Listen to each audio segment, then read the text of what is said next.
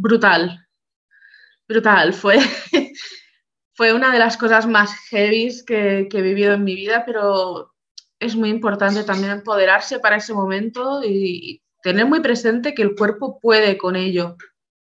Y quien diga lo contrario no tiene ni idea, la verdad, ya sean médicos o, quien sea. O sea, el cuerpo está preparado para que esa criatura que tú has hecho pueda salir, porque si no, no podrías hacerla. El cuerpo es sabio y, y sabe lo que tiene que hacer.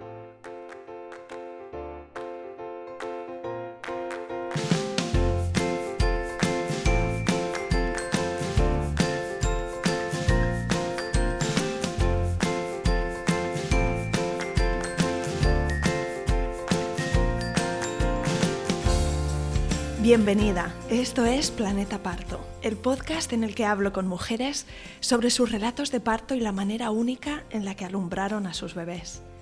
Aquí vas a descubrir un mundo de relatos de parto positivos y empoderadores. Yo soy tu anfitriona, Isabel Anthony, médico de formación, emprendedora, mamá de tres niños y activista a favor del parto respetado. Acompáñame cada semana y escucha relatos emocionantes, conmovedores e informativos que te ayudarán a conocer y vivir el parto de otra manera.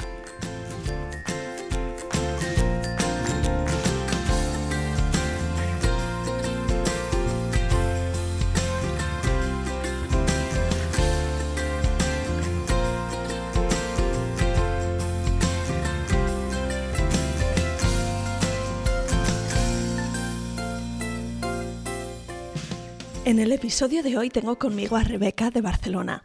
Rebeca es mamá de Hannes, que nació el 10 de julio del año 2020. En nuestra conversación, Rebeca me explicó que incluso antes de quedarse embarazada ya tenía interés por el embarazo, el parto y la violencia obstétrica. Rebeca descartó tener a su bebé en casa por temas económicos, pero estaba decidida a que una vez empezara su parto, quedarse en casa el máximo tiempo posible para dejar que progresara de forma natural, sin prisas y sin intervenciones. Hablamos del plan de parto, de la hiperemesis gravídica, con vómitos intensos y persistentes durante todo su embarazo. Rebeca me contó también por qué contratar una dula fue una gran decisión. Rebeca dio a luz en el hospital 40 minutos después del ingreso y espero que disfrutes este episodio tanto como yo.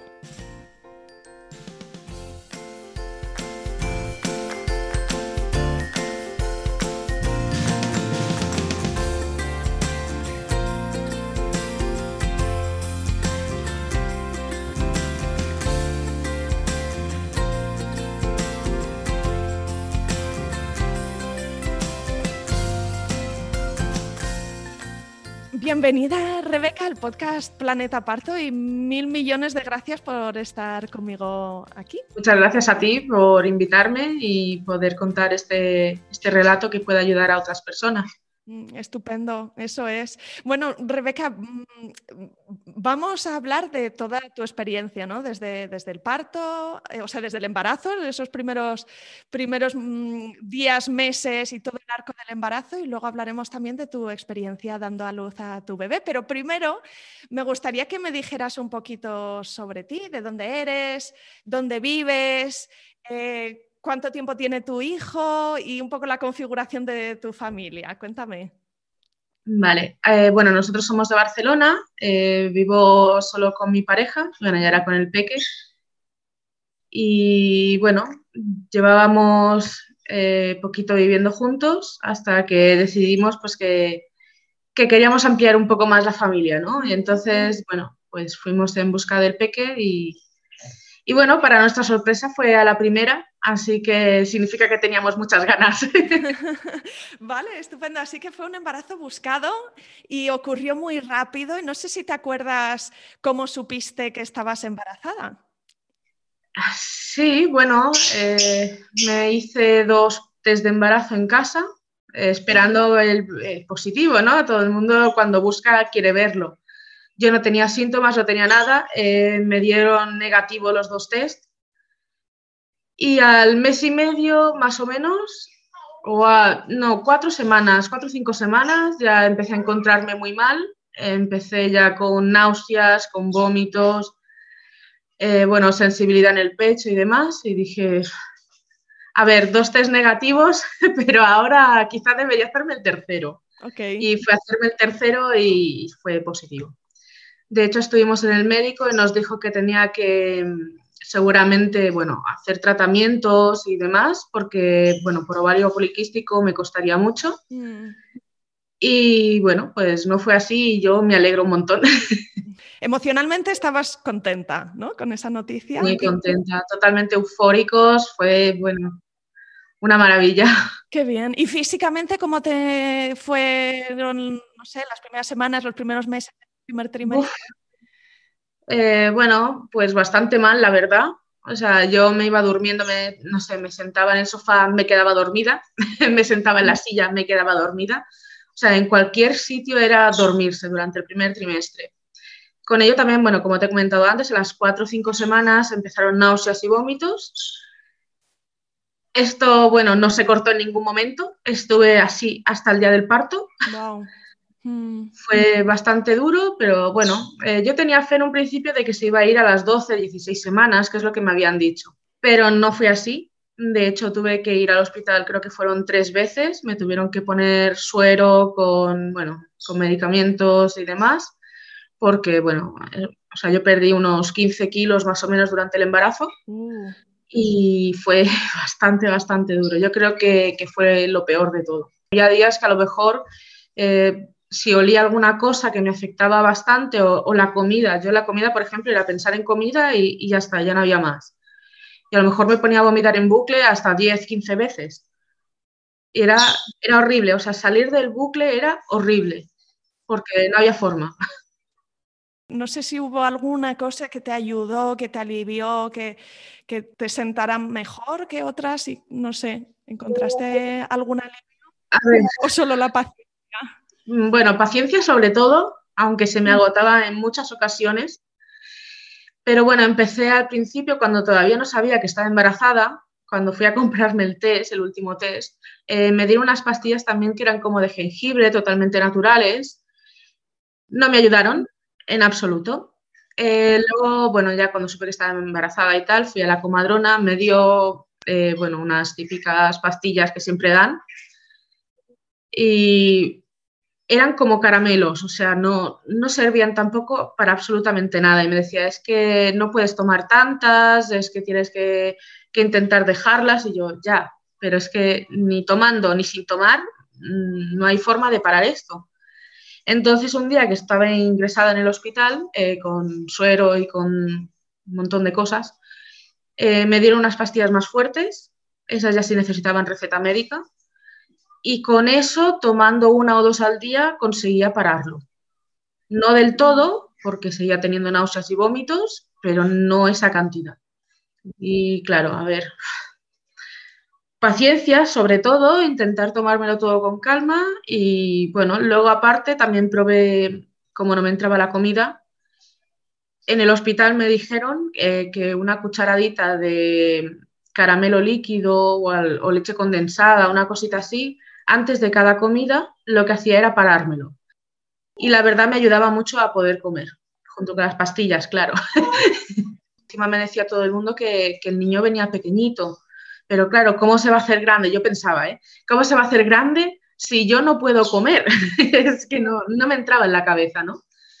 Pero bueno, me tranquilizaron bastante en el hospital. En las ecos, cuando iba de urgencia, salía todo perfecto, él se movía, y todo súper bien, así que por un lado yo estaba tranquila. Cuéntame el tema del parto. ¿En qué momento empezaste a pensar en él?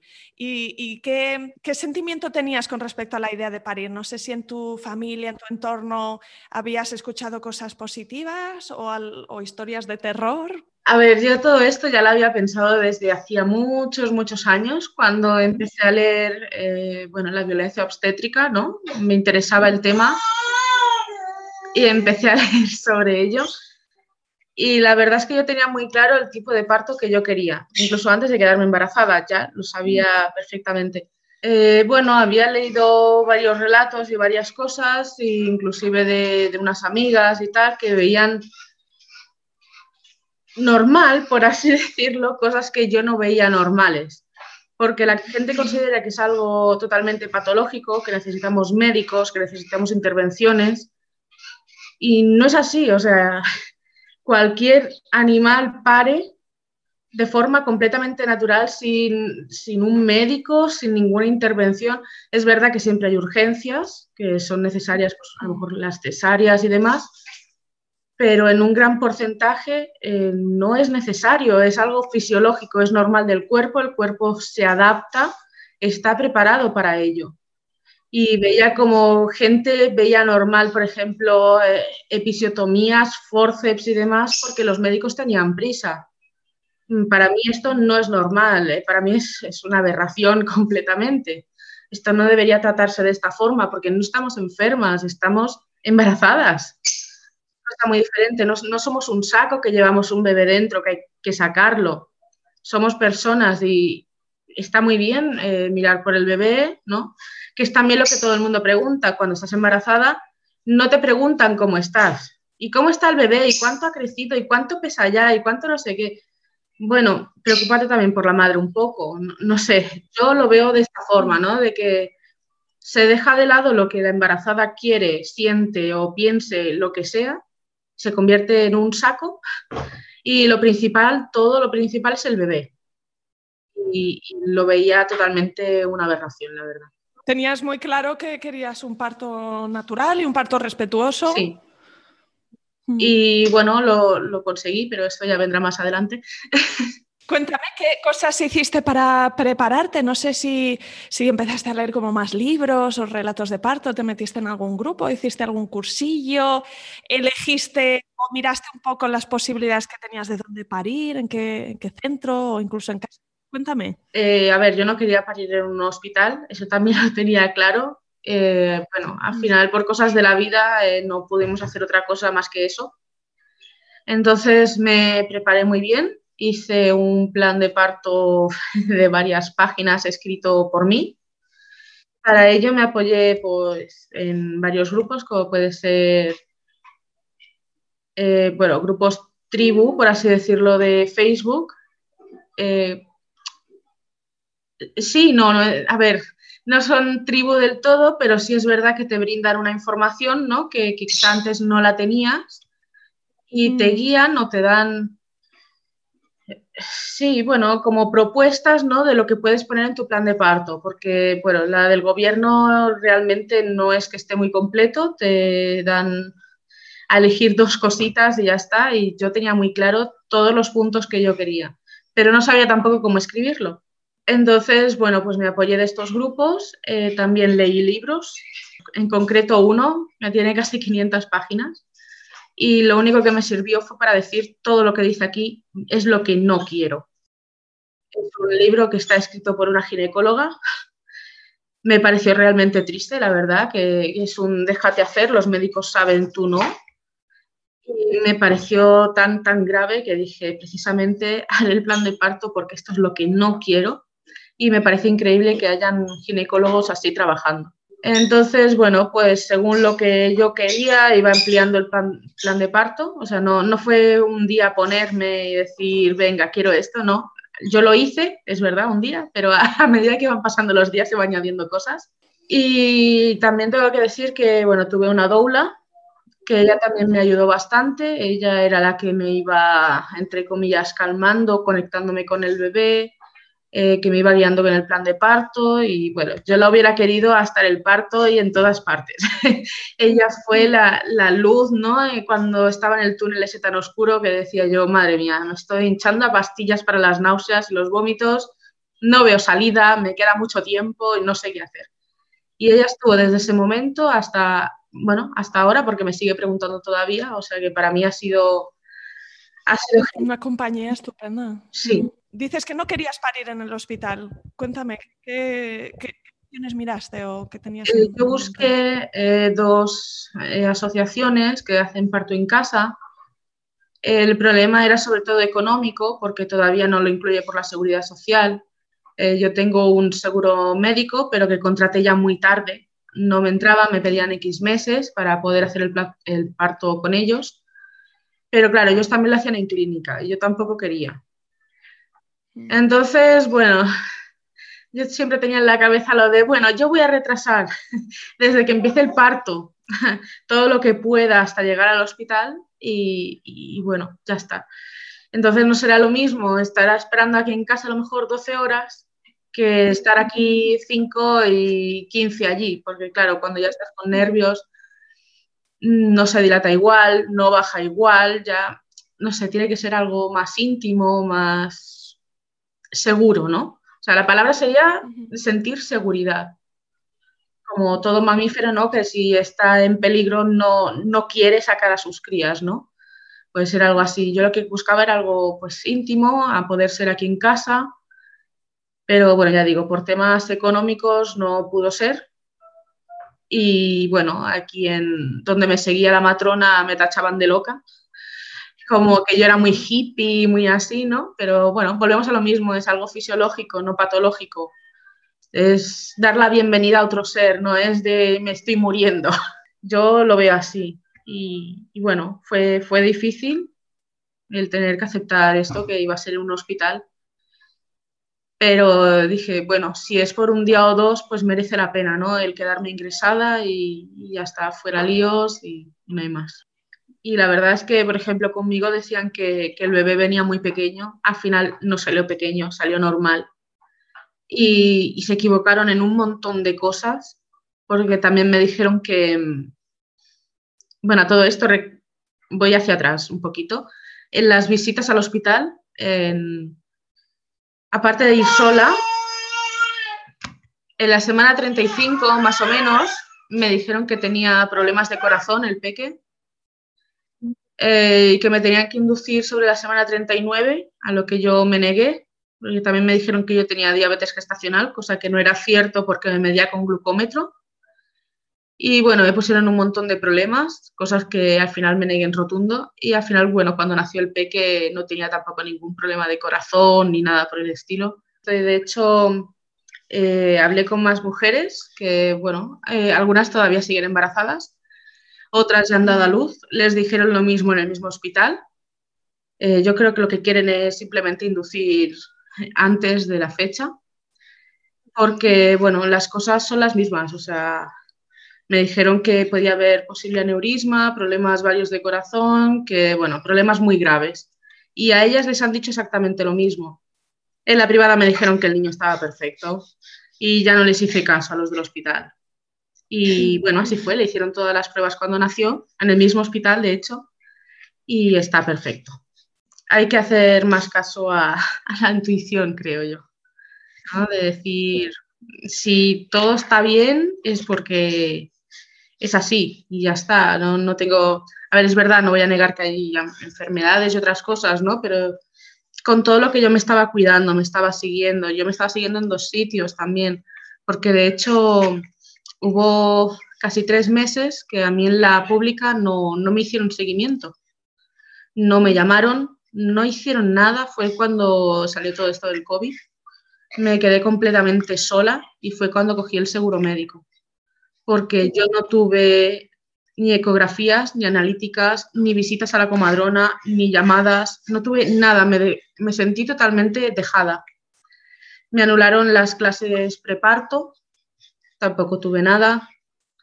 Y bueno, me sirvió mucho pues estos grupos de, de Facebook, eh, por ejemplo, matronas como Laia Casadabay, que, que la sigo porque todo, es, todo lo que hace es genial simplemente me informé de temas legales con Marta Busquets, que también tiene un libro, es maravilloso. Y, así pues yo me hice mi, propio, mi propia clase de preparto, ¿no? un poquito más completa, creo yo, de lo que hubiera sido la seguridad social. Pero me alegro de que hubieran salido así las cosas, ¿no? Porque si no, no sé qué hubiera podido pasar, ¿no?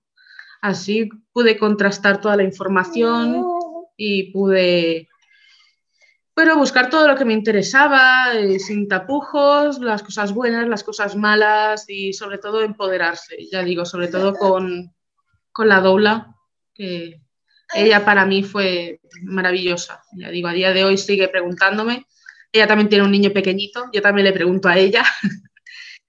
y, ha sido lo mejor, lo mejor. Yo creo que, todas las mujeres deberían poder tener una dobla.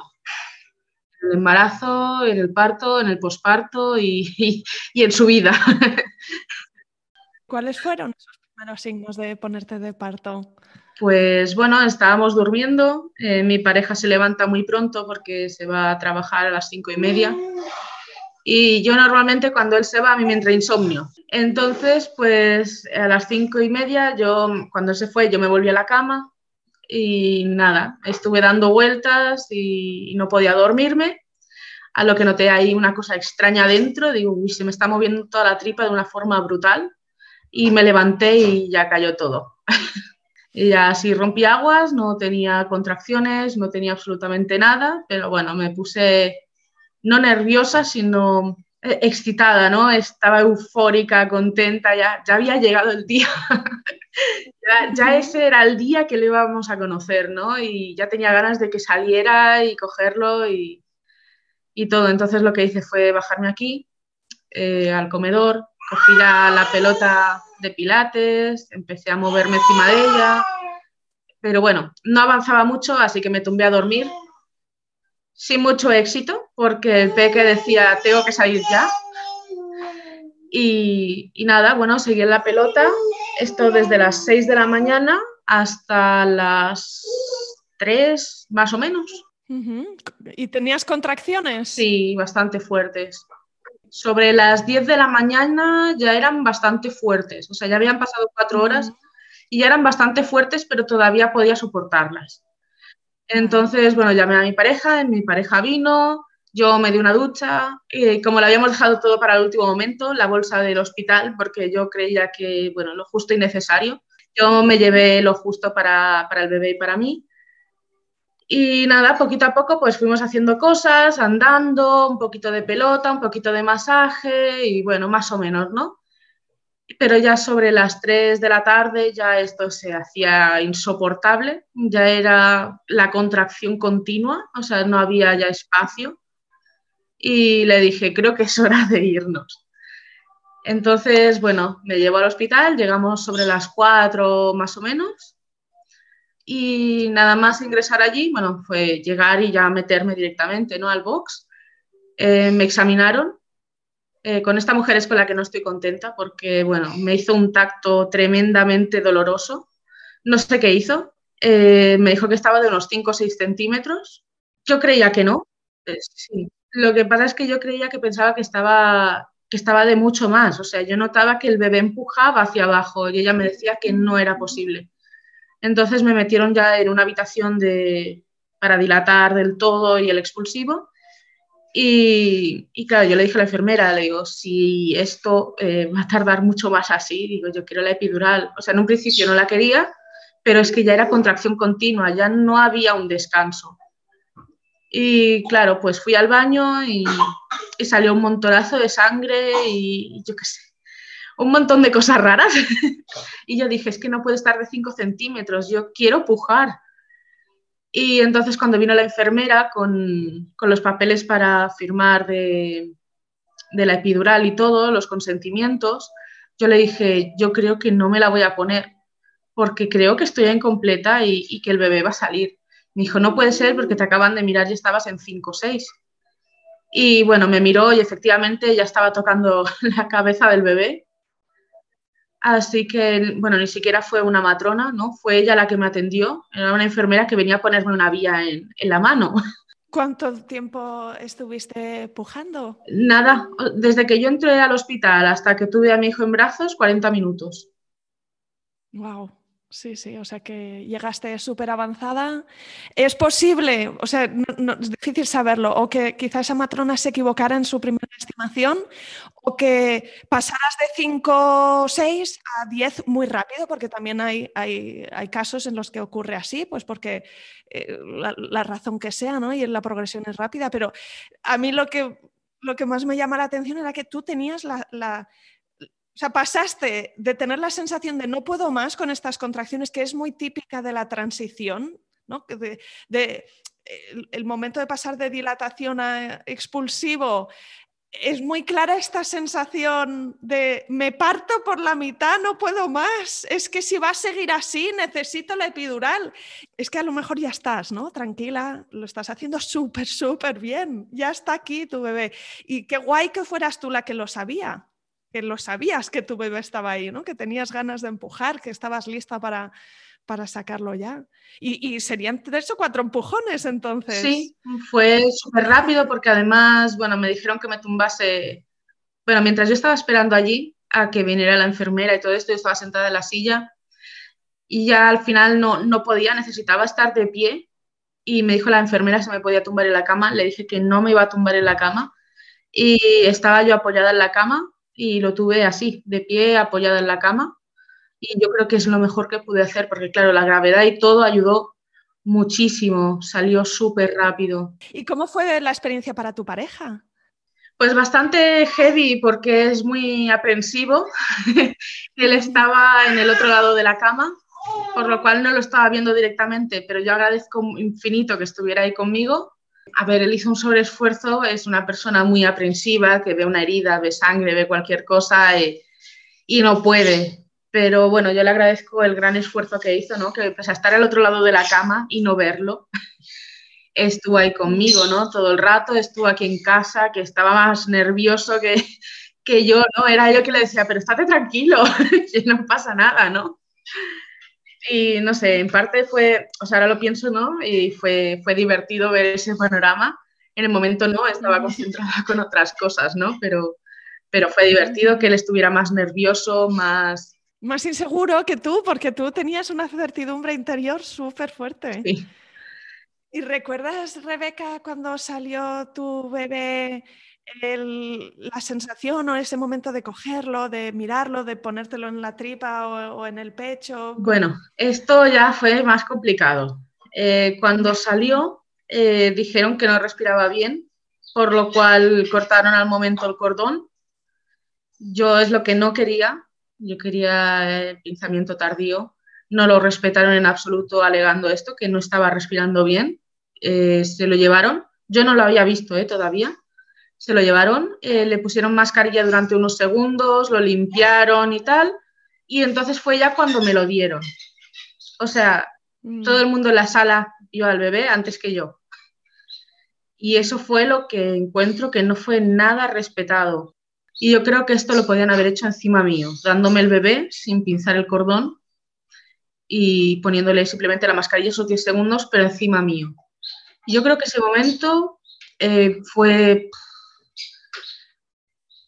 terrible, ¿no? Por decirlo de alguna forma. O sea, ese primer segundo de la madre está robado, por así decirlo. Y eso no, no sé, no me gusta en absoluto. Y la verdad me he preguntado muchas veces si eso se hubiera podido evitar de alguna otra forma, si yo me hubiera negado en rotundo, si yo, no sé, hubiera hecho otra cosa, ¿no? Porque claro, o sea, la enfermera vio al bebé, se lo pasó a la matrona, la matrona se lo lleva, mi pareja fue a verlo a donde se lo habían llevado y entonces me lo trajeron a mí. A mí me pareció una eternidad, pero que a lo mejor fue un minuto que yo no lo tuve pero ese minuto para mí fue eterno, porque claro, yo cuando noté que ya había salido, yo claro, lo primero que hago es buscar al bebé. Y el bebé no estaba. El bebé ya lo tenía la matrona. Entonces, claro, no, no sé, no sé, y te preguntas, ahora sé que no, porque es una tontería, ¿no? Ya te preguntas, ¿y es mi bebé el que me están devolviendo? ¿Y cómo es? Y si no es, no sé, son tonterías, ¿no? Pero necesitas ver a, tu bebé, ¿no? Y, saber reconocerlo.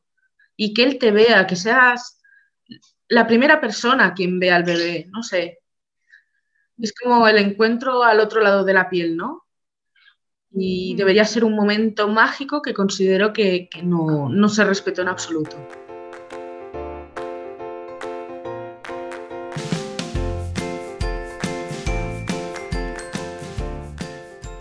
Y aquí acaba este episodio. Te diré que te van a encantar también los siguientes relatos de parto que escucharás en el podcast. Puedes encontrarme en la app de podcasting que escuchas habitualmente, ya sea Spotify, Apple Podcast, Evox, Google Podcast.